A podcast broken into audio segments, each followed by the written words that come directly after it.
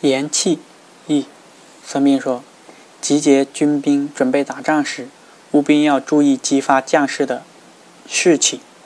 经过行军再次集合军队时，务必注意军队的训练和提高士气。当军队临近敌军阵地时，务必要注意激励士气。决战日期确定之后，务必让全军将士激发出决一死战的士气。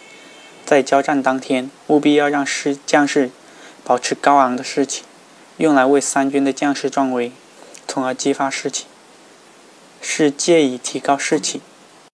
将领穿短衣并系紧皮衣，用以鼓舞将士们的斗志。将领下令，命令全军将士每人只带三天口粮。为了坚定将士们的决一死战的信心，将领召见将要担任后卫的将士们，告诫说：为了保持高昂的士气。士兵多而又善战，敌军必定失败。将士士气不高，行动就会迟缓，行动迟缓就会贻误战机，那就必然导致失利，不能救治，出现将士损躯、家庭残破的情况。将领要派使者去慰问，